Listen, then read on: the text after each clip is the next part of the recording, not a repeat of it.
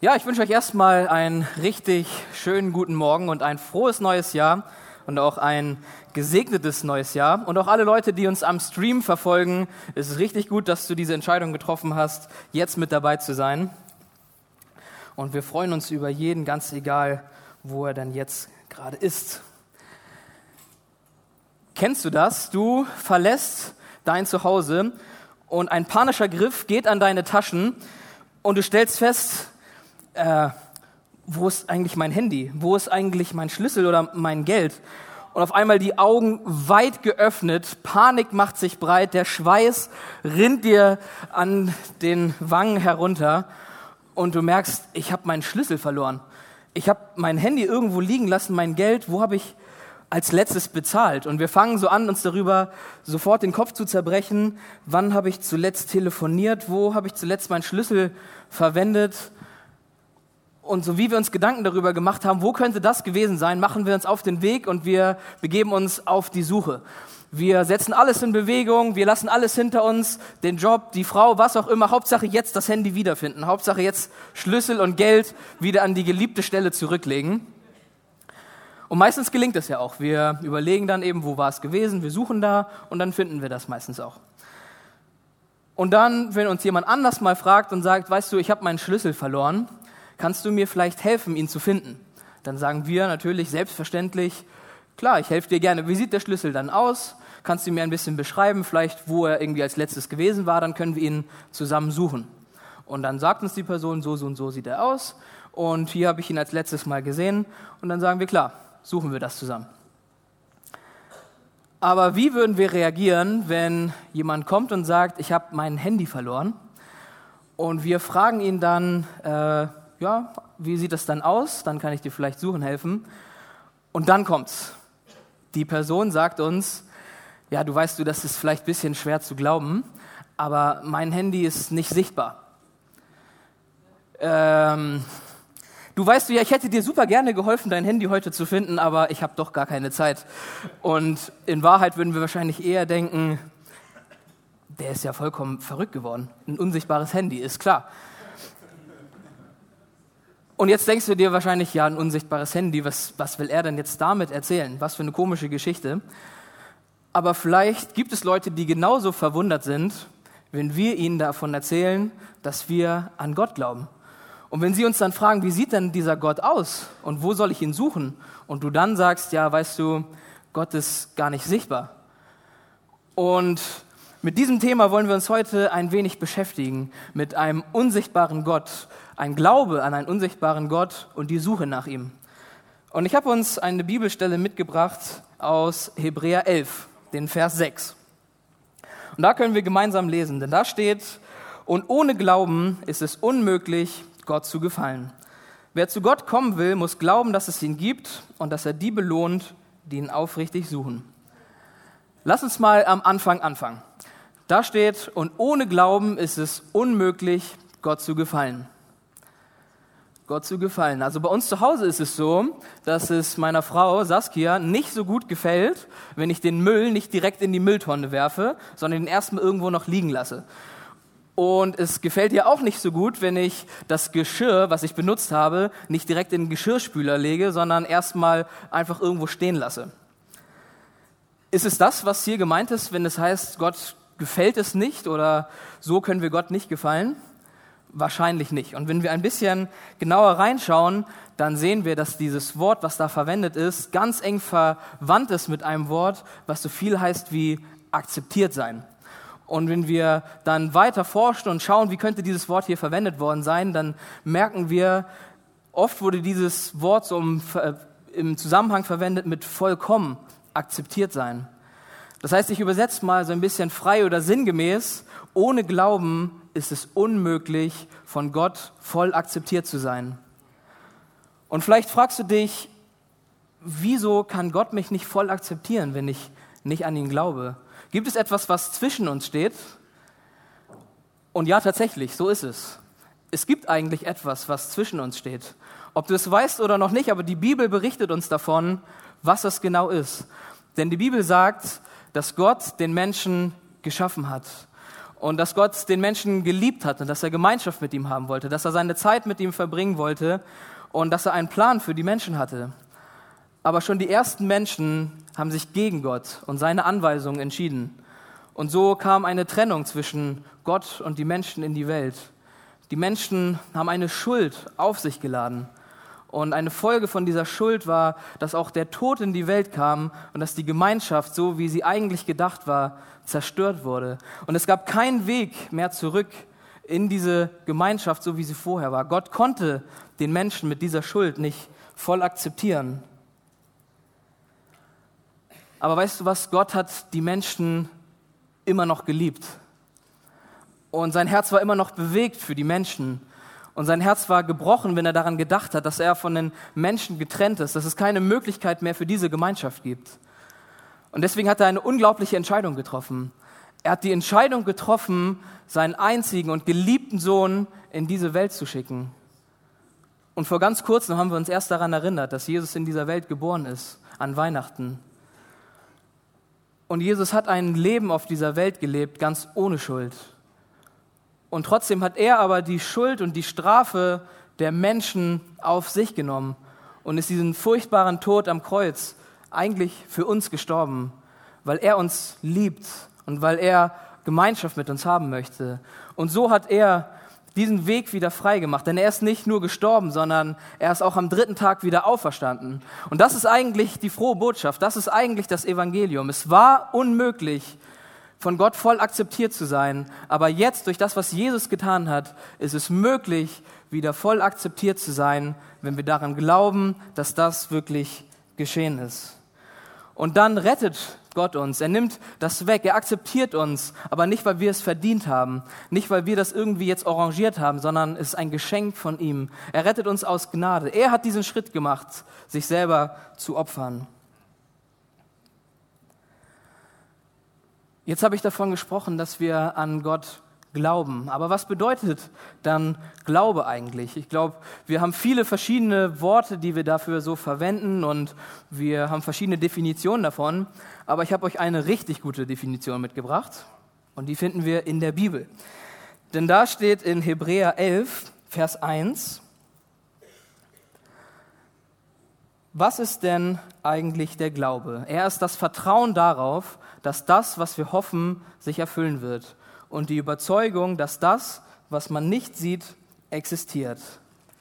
Er ist das Vertrauen darauf, dass das, was wir hoffen, sich erfüllen wird und die Überzeugung, dass das, was man nicht sieht, existiert. Wir können Gott nicht mit unseren Augen sehen. Aber Glaube bedeutet eben genau das. Glaube bedeutet trotzdem davon überzeugt zu sein, dass das, was man nicht sieht, existiert. Es geht also, wenn wir uns das anschauen, vielmehr um Vertrauen. Es geht vielmehr um eine Hoffnung, die wir haben. Glaube ist kein Prinzip, es ist kein Modell oder kein Konzept, sondern Glaube hat vielmehr mit einer vertrauensvollen Beziehung zu tun.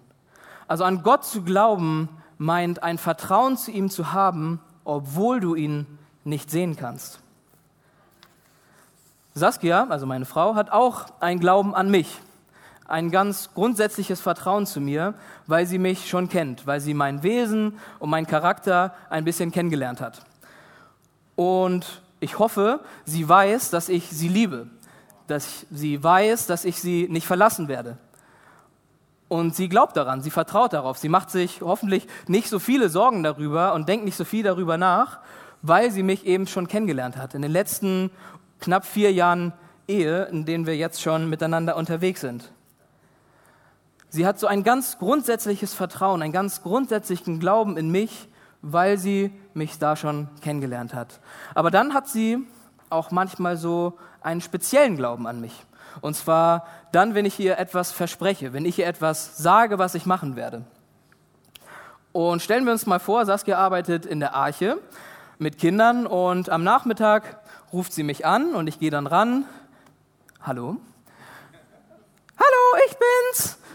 Ah ja, hallo, na, was gibt's? ja, ich äh, hab jetzt, ich bin gerade auf der Arbeit und ich habe, äh, ich mach mal nicht so weiter. Ich bin gerade auf der Arbeit und ähm, Weller hat gerade angerufen, dieser besondere Friseur, und ich habe jetzt doch noch diesen Termin bekommen. Aber das ist direkt schon kurz nach meiner Arbeit und ich schaffe es jetzt nicht mehr selber dahin zu fahren. Kannst du um 18 Uhr vorbeikommen und mich hier abholen? Hm, hm, hm. Bitte, man kann immer so schlecht abhaken. Ja, na gut, okay. Ich komme dann um 18 Uhr und ich hole dich ab. Wisst ihr, was sie dann nicht sagen wird? Sie wird nicht sagen, das glaube ich dir erst, wenn du jetzt schon losfährst, wenn du draußen mit dem Auto auf dem Parkplatz bist, ich aus dem Fenster schaue und draußen unser Auto da stehen sehe. Sondern sie vertraut mir, dass das, was ich ihr gesagt habe, wirklich passieren wird. Sie glaubt mir, dass wenn ich ihr sage, ich bin um 18 Uhr da, dass ich auch um 18 Uhr da sein werde. Sie hat schon erlebt, wie ich das immer wieder gemacht habe, wenn ich das gesagt habe. Und so ähnlich ist es auch mit dem Glauben an Gott. Wir können so einen ganz allgemein, einen grundsätzlichen Glauben an Gott haben, weil wir irgendwie erkannt haben, wie sein Wesen eigentlich ist, wie sein Charakter ist, dass er sich nicht verändert, dass er treu ist, dass er Liebe ist. Und wir können auch so wie etwas einen speziellen Glauben zu ihm haben, nämlich an die Dinge, die er sagt, die er verspricht und die er noch machen möchte. Aber vielleicht fragst du dich dann, woher kommt ein Glaube, wenn ich Gott gar nicht sehen kann? Wenn ich manchmal vor Saskia zu Hause bin, dann mache ich mir einen Spaß daraus, mich vor ihr zu verstecken. Und meistens versuche ich dann irgendwie, mich hinter so eine Tür zu quetschen oder ich gehe äh, unter die Dusche, aber mache natürlich nicht an, sondern gehe nur so an die Wand und versuche, dass sie mich dann nicht sehen kann. Oder aufs Sofa und ich packe einfach alle Kissen und Decken, die da so liegen, auf mich und versuche, wie ein großes Kissen auszusehen. Und je nachdem, wie viel Zeit mir noch bleibt, wenn ich merke, oh, sie kommt gerade, versuche ich natürlich noch schnell alle Spuren zu verwischen, das Licht schnell ausmachen, aufhören zu atmen, sodass man sich auf gar keinen Fall mehr bewegt. Und dann warte ich ab, was passiert. Aber Saskia ist sehr schlau. Und so wie sie schon die Tür aufschließt, merkt sie, irgendwas ist hier sehr verdächtig. Bei uns ist nämlich so, wenn wir äh, die Wohnung verlassen, schließen wir immer ab. Und wenn ich drin bin, schließe ich natürlich nicht ab. So klug war ich bisher noch nicht so oft. Und wenn sie dann aufschließt, dann merkt sie, es ist gar nicht abgeschlossen. Irgendwie ist, irgendwas stimmt hier nicht. Irgendwas ist sehr verdächtig. Und dann kommt sie rein und dann fällt ihr Blick sofort im Flur auf meine Schuhe. Und ich habe meistens die gleichen Schuhe an. Das heißt, wenn meine Schuhe da stehen, ist ein sehr gefährlich. Und dann geht sie sogar noch weiter in die Wohnung und meine Jacke hängt über dem Stuhl. Und wisst ihr, was sie dann macht? Michi, bist du da? Und auf einmal fängt sie an, mich zu suchen. Und meistens endet das Spiel recht schnell, weil ich bin meistens hinter der Tür und sofort weiß sie dann schon, wo ich gewesen bin. Wir können Gott zwar nicht mit unseren Augen sehen, aber er hat auch Sachen hinterlassen, die uns irgendwie das Gefühl geben, da könnte doch mehr sein. Und natürlich meine ich damit vor allen Dingen die Bibel, Gottes Wort. Wir können mal lesen gemeinsam, was in Römer 10, Vers 7 steht. 17. 10, Vers 17. Da steht, demnach kommt der Glaube aus der Verkündigung. Die Verkündigung aber durch Gottes Wort. Wenn wir Gottes Wort hören, fangen wir an zu glauben, dass es Gott gibt, obwohl wir ihn nicht sehen können. Wenn wir Gottes Wort hören, fangen wir an zu glauben, dass er existiert, obwohl wir ihn nicht sehen können. Und wenn wir anfangen zu glauben, dass es ihn gibt, dann fangen wir auch an, ja, uns auf die Suche nach ihm zu machen. Dann sind wir auf einmal motiviert und haben Interesse daran, weil wir wirklich glauben, dass da etwas ist, obwohl man es gar nicht sehen kann. Und vielleicht fragst du dich jetzt, na gut, in Ordnung, das finde ich, das klingt eigentlich ganz logisch, aber wie soll ich ihn denn finden, wenn er doch jetzt gar nicht sichtbar ist? In unserem Vers steht, wer zu Gott kommen will, muss glauben, dass es ihn gibt und dass er die belohnt, die ihn aufrichtig suchen. Dieses aufrichtig suchen, das ist wieder ganz eng mit einem anderen Wort verwandt. Und es hat mit dem Wort forschen zu tun. etwas, sich mit, ganz intensiv mit etwas auseinandersetzen. Sich auf die Suche nach Gott zu machen, bedeutet Gottes Charakter und sein Wesen zu erforschen. Bedeutet, ihn mehr kennenzulernen, sich mehr damit zu beschäftigen, wie er ist, wer er ist, was er tut und was er sagt. Und je mehr wir anfangen, ihn auch zu erforschen, desto mehr wächst auch unser Glaube, obwohl wir ihn gar nicht sehen können. Und wir fangen sogar an, ihn zu vertrauen, obwohl wir ihn nicht sehen können. Wir fangen an, das zu glauben, was er sagt. Und wir fangen auch an zu glauben, was er über uns ganz persönlich sagt. Und es fängt an, sich so eine persönliche Beziehung zu entwickeln. Aber wie sieht das aus? Wie forscht man dann nach Gott? Wie soll ich Gott denn erforschen? Und zuerst mal möchte ich euch sagen, dass nach Gott zu forschen ein lebenslanger Prozess ist. Ist nicht etwas, was wir nach einigen Jahren dann abgeschlossen haben. Jetzt habe ich Gott schon gefunden und ich bin schon lange mit ihm unterwegs, ich weiß eigentlich schon alles, sondern ob du ihn ganz kurz erst kennst oder ob du schon viele, viele Jahre mit ihm unterwegs bist, nach Gott zu forschen, ist etwas, was wir unser ganzes Leben lang tun sollen, unser ganzes Leben lang tun dürfen, ihn immer mehr zu verstehen, immer mehr zu entdecken, wie er ist und was er gemacht hat und was er noch tun möchte. Und es gibt ganz verschiedene Arten, wie wir uns auf die Suche danach machen können, um Jesus oder Gott zu erforschen. Und ich habe euch einige Möglichkeiten mitgebracht und möchte euch ja einfach einige Beispiele dafür geben, was es so gibt, wie man eigentlich Gott erforschen kann. Eine Möglichkeit, mehr über Gott zu erfahren, ihn besser kennenzulernen, ist der Gottesdienst. Hier ist genau das, hier passiert genau das, was wir brauchen, damit unser Glaube gestärkt wird. Hier wird Gottes Wort verkündet. Du hörst hier das, was Gottes Wort ist. Wir singen hier gemeinsam Lieder und in diesen Liedern geht es darum, wer Gott ist, um das, was er tut, um das, was er für uns getan hat. Wir hören, was andere Menschen in ihrem Leben mit Gott erlebt haben. Wir haben hier Gemeinschaft und sind zusammen auf der Suche, gemeinsam Gott weiter zu suchen und sein Wesen zu erforschen. Und eine andere Möglichkeit, die es gibt, wo das noch intensiver stattfinden kann im Rahmen von einer Gemeinschaft, ist eine Kleingruppe. In einer Kleingruppe kommen Menschen zusammen, die Gott schon für ihr Leben gefunden haben, die darüber sprechen, was Gott in ihrem Leben bedeutet, was er in ihrem Leben schon getan hat, das, was sie selber über Gott herausgefunden haben, vielleicht in der letzten Woche, was sie im letzten Jahr über Gott gelernt haben. Und so kann man sich gegenseitig darin ermutigen, das Wesen von Gott noch weiter zu erforschen und noch mehr zu erfahren. Es ist ein Ort, wo wir uns gegenseitig darin ermutigen können, uns auf die Suche nach Gott zu machen. Es ist ein Ort, wo gemeinsam gebetet wird, um einfach gestärkt zu sein, in der nächsten Woche sich noch weiter auf die Suche nach Gott zu machen. Und dann gibt es noch eine Möglichkeit. Und von dieser Möglichkeit habe ich vorhin schon kurz gesprochen, denn das ist das Wort Gottes, es ist die Bibel. Die Bibel zu lesen ist ein unglaublicher Schlüssel darin, wenn wir Gott erforschen wollen. In der Bibel stellt Gott sich vor, in der Bibel erfahren wir, wer Gott ist und was er getan hat und was er auch für unser Leben schon vorhat.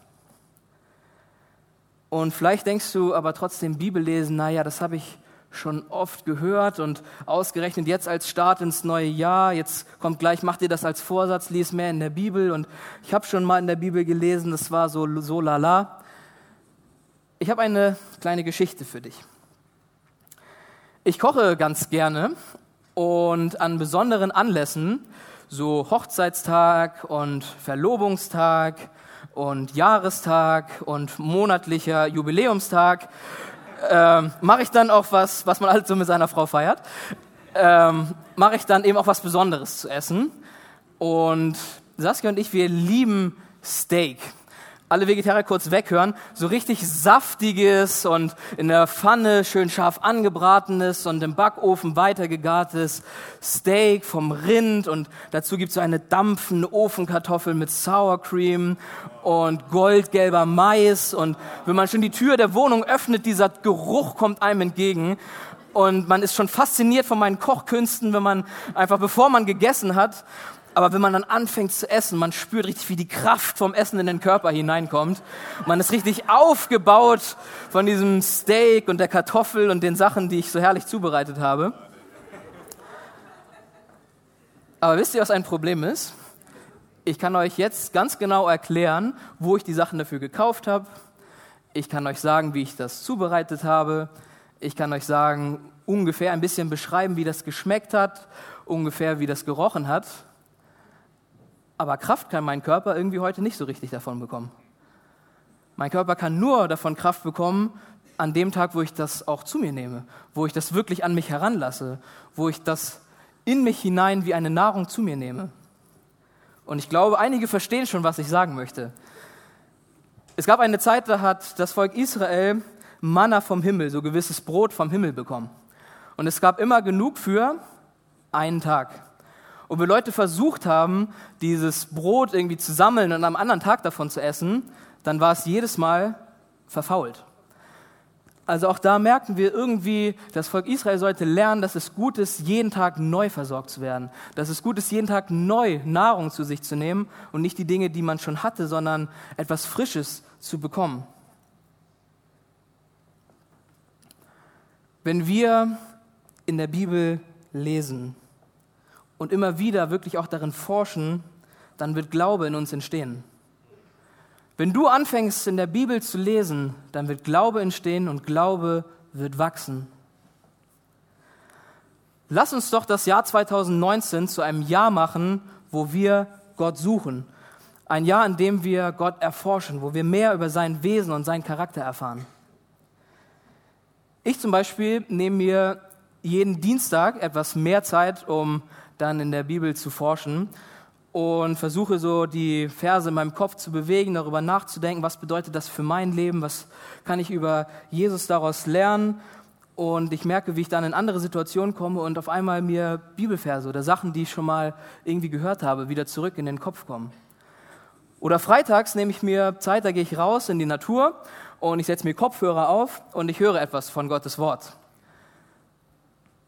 Und wisst ihr, was das mit mir macht? Ich merke, wie es einen Frieden in mein Leben hineinbringt, wie, wie ich in eine Ruhe hineinkomme. Ich erfahre mehr über das Wesen von Gott. Ich verstehe mehr, wie er ist und wie er arbeitet und wie er mir in meinem Leben begegnet.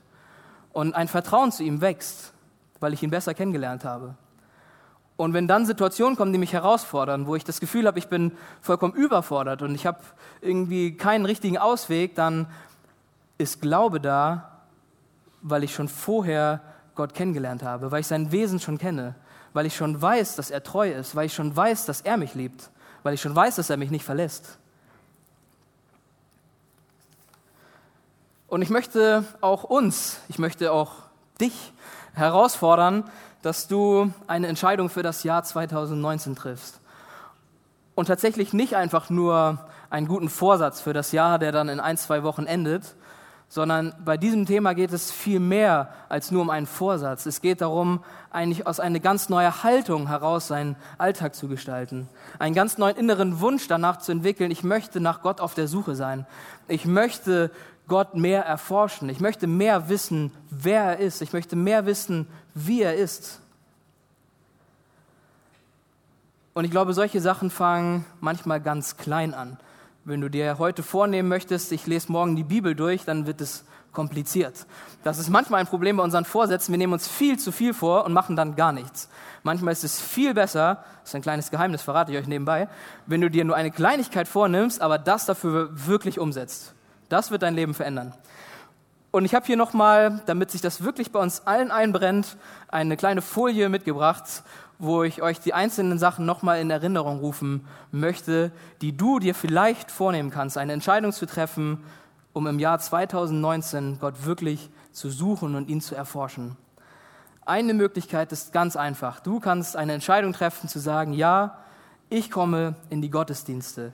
Ich komme in die Gottesdienste, weil ich weiß, dass da Gottes Wort verkündet wird weil ich weiß, dass mein Glauben dadurch wächst, wenn ich höre, was in Gottes Wort steht, weil ich Gott die Ehre geben möchte für die Dinge, die er schon getan hat und ich möchte hier gemeinsam mit den Leuten die Lieder singen.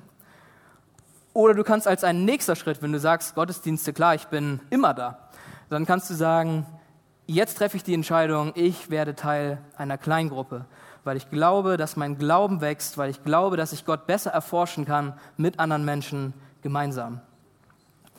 Und eine Entscheidung, die ich natürlich jedem ans Herz legen möchte, ist eine Entscheidung dafür zu treffen, der Bibel eine ganz neue Chance zu geben, ganz neu eine Entscheidung zu treffen, ja, ich möchte in diesem Jahr in Gottes Wort forschen. Und vielleicht denkst du dir dann, ja, ich habe eben schon mal gelesen, Bibellesens, naja, also ich verstehe da meistens gar nichts und habe das schon mal probiert. Dann möchte ich dir ganz einfach sagen, gib nicht auf, sondern vielleicht gibt es andere Möglichkeiten, wie, die es dir einfacher machen, erstmal hineinzustarten. Und eine super Möglichkeit, die es gibt, schreib dir das sofort auf, wenn es dich betrifft, das ist das Bibelprojekt. Das Bibelprojekt macht kleine Videos auf YouTube und sie fassen den Inhalt von einzelnen Büchern der Bibel so zusammen, dass man sie richtig gut verstehen kann. Sie zeigen, was wollte Gott vielleicht in diesem Buch sagen, was ist da passiert und welche Bedeutung kann das sogar für dich haben. Das heißt, wenn du nie wirklich etwas verstanden hast, wenn du in der Bibel gelesen hast, vielleicht ist das ein Schritt, den du gehen kannst, dir solche Sachen mal anzuschauen. Eine andere Möglichkeit, die es gibt, ist eine Bibel-App. Wenn du ein Handy hast, dann kannst du dir eine Bibel-App runterladen, die heißt YouVersion. Vielleicht kennst du sie schon. Sie ist großartig und sie hat auch viele verschiedene Möglichkeiten. Eine Möglichkeit, wo du eine Entscheidung treffen kannst für das Jahr 2019, zu sagen, ja, es stimmt, ich würde gerne, in der Bibel-App gibt es einen Vers des Tages. Das ist ein einziger Vers. Aber vielleicht könnte es eine gute Entscheidung für dich sein, wenn du jetzt überhaupt gar nicht in der Bibel liest, zu sagen, ja, es stimmt. Jetzt nehme ich mir vor, ich möchte jeden Tag diesen einen Vers lesen und so anfangen, Gottes Wesen zu erforschen. Und wenn du sagst, das reicht mir überhaupt nicht und ich habe auch ganz andere Themen, die mich gerade betreffen, was hat denn die Bibel jetzt damit zu tun? Erstens, Vorsicht, die Bibel hat zu vielen Sachen was zu sagen. Und zweitens, warum kannst du nicht diese Chance einfach nutzen, genau das herauszufinden? Was hat die Bibel eigentlich zu den Themen zu sagen, die mich wirklich beschäftigen? Und du findest in dieser App Bibel-Lesepläne zu diesen verschiedenen Themen. Und da gibt es ganz verschiedene Themen. Es gibt Bibel-Lesepläne zum Thema Demut, Liebe, Gnade, Leitung, Arbeit, Frieden, Vergebung, Sucht, Gesundheit, Finanzen und so viele mehr, Hunderte. Du kannst auch die Entscheidung treffen, so einen Bibelleseplan zu machen, ich möchte in einem Jahr die Bibel durchlesen oder ich möchte in zwei Jahren die Bibel durchlesen. Aber ich glaube, heute ist eine gute Gelegenheit, eine gesunde Entscheidung zu treffen, um, auch wie wir letzte Woche schon gehört haben, gesunde Gewohnheiten zu haben, die uns wirklich in die Tiefe führen. Wenn wir anfangen, Gottes Wort zu lesen, dann wird Glaube in uns entstehen und Glaube wird wachsen. Eine andere Möglichkeit, die es auch noch gibt, ist jetzt unsere Fasten- und Gebetswoche. Und auch diese Chance kannst du nutzen, um Gott noch weiter zu erforschen, mehr zu erfahren, wie er ist und wirklich auch selber zu erleben, was das für dein Leben bedeuten kann. Gut, und jetzt hast du den Eindruck, so viele Hausaufgaben, so viel zu tun, was für eine ermutigende Botschaft fürs Jahr 2019. Also erstens, wenn du das wirklich tun würdest, dann wirst du erleben, wie ermutigend es ist, in der Bibel zu lesen. Aber lass uns doch mal in den Vers hineinkommen, denn ganz am Ende von dem Vers, da gibt es eine riesengroße Ermutigung und eine echte Hoffnung für dieses Jahr. Denn da steht, wer zu Gott kommen will, muss glauben, dass es ihn gibt und dass er die belohnt, die ihn aufrichtig suchen. Ist dir aufgefallen? Da steht, dass Gott die belohnt, die suchen. Und ich möchte dir sagen, Gott belohnt nicht nur, sondern er ist von seiner Person ein Belohner. Er gibt gerne, er schenkt gerne und er belohnt auch gerne. Und er belohnt nicht die, die finden, sondern wir lesen dort, dass er die Suche belohnt. Gott liebt es, wenn er dich beschenken kann, wenn du eine Haltung hast davon, ihn zu suchen, wenn du ihn erforscht, wenn du ihn besser kennenlernst, wenn du mehr in Beziehung mit ihm hineinkommst, dann liebt er es, dir Dinge zu schenken, dann liebt er es, ein Belohner für dich zu sein. Gott geht es also nicht um deine Leistung. Es geht ihm nicht darum, wie viel du jetzt am Ende liest, wie ob du in deiner Checkliste eins nach dem anderen abgehakt hast, sondern wie wir am Anfang gesagt haben, Glaube bedeutet eine vertrauensvolle Beziehung zu haben. An Gott zu glauben bedeutet Gott zu vertrauen und eine Beziehung zu ihm zu haben, obwohl du ihn nicht sehen kannst. Und so wollen wir einfach in diesem Jahr als ganze Kirche auch in unserem Glauben wachsen, als ganze Kirche gemeinsam auf der Suche nach Gott sein, Gott zu erforschen. Lass uns doch gemeinsam als Kirche diese Entscheidung treffen, zu sagen, ja, das Jahr 2019 ist ein Jahr, wo wir Gott suchen. Ich träume von so einer Kirche, die an Gott glaubt, obwohl man ihn mit den Augen nicht sehen kann. Ich glaube, dass wir eine Kirche sein können, die weiß, dass Gott existiert und sogar weiß, dass Gott da ist, obwohl man ihn nicht sehen kann. Und sogar in den Momenten, wo wir das Gefühl haben, er kann überhaupt nicht da sein. In den Momenten, wo wir ihn nicht spüren, immer noch zu glauben, dass er mit uns ist, weil wir sein Wesen schon kennengelernt haben dass wir uns in dieser Zeit schon darauf vorbereiten, ihn besser kennenzulernen, ihn besser zu erforschen, damit wenn dann diese Zeit kommt, wo wir vielleicht den Eindruck haben, wo ist er denn jetzt? Wenn die Herausforderung kommt, vor denen wir stehen, dass wir sagen können, ich glaube immer noch, dass er mit mir ist. Ich glaube immer noch, dass er da ist, weil ich ihn so kennengelernt habe. Und ich träume von einer Kirche, die Gott immer noch sucht, die ihn sucht, weil wir sein Wesen kennen und weil wir ihm vertrauen. Wollen wir zusammen beten?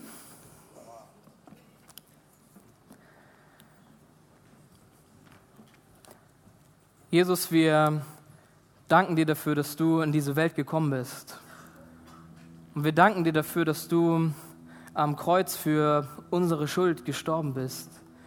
Ich danke dir dafür, dass du mich so sehr geliebt hast, dass es dich so sehr angetrieben hat, in diese Welt hineinzukommen. Ich danke dir dafür, dass du jeden Einzelnen, der heute hier ist, so geliebt hast, dass es dich dazu bewegt hat, dieses Opfer zu vollbringen. Und ich danke dir dafür, dass wir an dich glauben dürfen. Ich danke dir für dein Wort, was du uns gegeben hast. Und dass unser Glaube wächst, wenn wir darin lesen.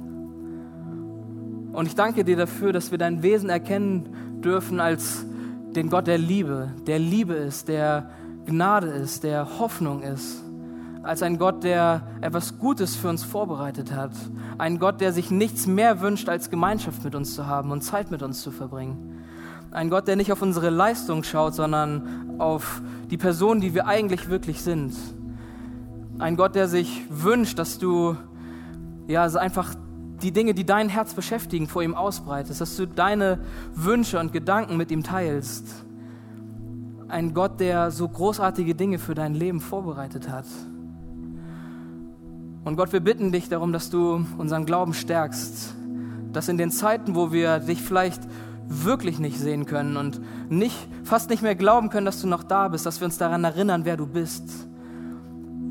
Dass wir dich suchen und dein Wesen erkennen, dass in den Zeiten, wo wir dich nicht spüren, ein unglaubliches Vertrauen auf dich da ist, dass du immer noch mit uns bist, dass du immer noch da bist dass du uns immer noch durch diese Zeiten trägst. Jesus, wir danken dir dafür, dass du so gut bist und dass du auch im Jahr 2019 so viele großartige Dinge für uns vorbereitet hast. Ich bitte dich, dass du so einen inneren Hunger in uns wächst, dass wir uns auf die Suche nach dir machen. Dass du so einen innerlichen Hunger in uns wächst, der dich erforschen möchte, der jede Gelegenheit nutzt, um mehr zu, um dich besser kennenzulernen und mehr zu erfahren, wer du bist.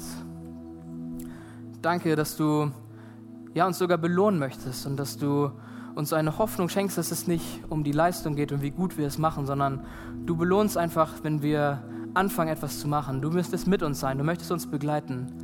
Und so bitte ich dich, dass wir gute Entscheidungen treffen für dieses Jahr und dass du uns die Gnade schenkst, dass wir dranbleiben und dass wir Erfolg haben. Segne uns als ganze Kirche, dass das ein Jahr ist, wo wir dich erforschen und auf der Suche nach dir sind wo als ganze Kirche unser Glaube an dich wächst und wir noch größere Dinge erleben werden, als wir bisher erlebt haben. Amen.